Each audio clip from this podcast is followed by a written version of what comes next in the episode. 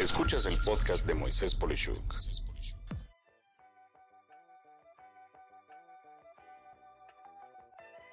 La relevancia de la economía del comportamiento.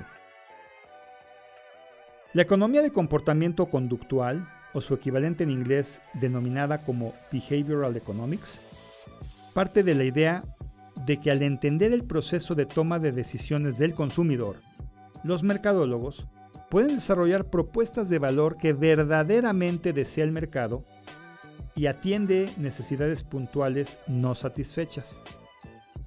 Esta rama de la economía que estudia el efecto de los factores psicológicos en el proceso de toma de decisiones económicas de los individuos ha tomado una relevancia espectacular en los últimos tiempos.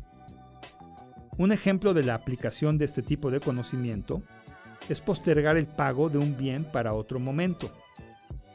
Las famosas compras que dicen adquiérelo hoy y págalo en tres meses. Lo que se ha determinado que motiva a consumidores a adquirir los bienes de esta forma es que aparentemente se reduce el costo del dinero por el simple hecho de verlo como algo futuro que va a suceder y le pierde significancia. Otro ejemplo es el sobrevaluar un producto y considerar que ese producto es de mayor calidad por un precio elevado, aun y cuando en otro lugar pueda valer cinco veces menos. Y lo que se aprovecha es que el individuo percibe que las cosas tienen mayor calidad cuando cuestan más. Un tercer ejemplo es el error al pensar que dar múltiples alternativas a un consumidor es algo muy bueno cuando simplemente solo lo hacemos que se confunda. Empresas como Apple han aprovechado esto y en cualquier comercio se podrán ver tres o cuatro alternativas de cualquier producto de ellos, en tanto que si se ven equipos PC en un mismo comercio, existen decenas de ellos formadas con distintas características que solo confunden a las personas. La conclusión es que el consumidor de Apple decide más rápido y fácil que el consumidor que debe comparar 8, 12 o 15 opciones de equipos. Es increíble, casi mágico, cómo puede predecirse de esta forma la elección de compra de la mayoría de los consumidores. Y a manera de ideas generales, algunas recomendaciones para evitar ser una víctima de la economía conductual. 1. Evitar las compras a meses sin intereses y mejor pagar cualquier cosa de contado.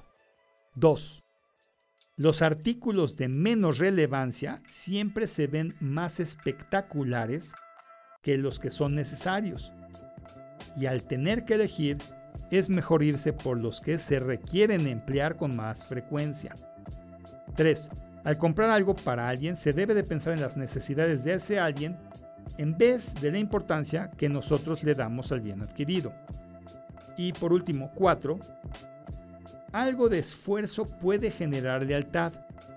Si tienes, por ejemplo, que armar un mueble en vez de comprarlo hecho, puedes sentir que la mano de obra te la estás ahorrando por ser tú el que lo está haciendo.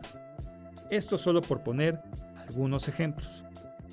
Mi recomendación es que, sin importar la profesión o trabajo al que te dediques, pensar en cómo aplicar la economía del comportamiento te traerá beneficios inesperados. Nada como probarlo y decidirlo por tu cuenta, ¿no crees? Soy Moisés Polishuk y agradezco que me hayas escuchado. Hasta la próxima.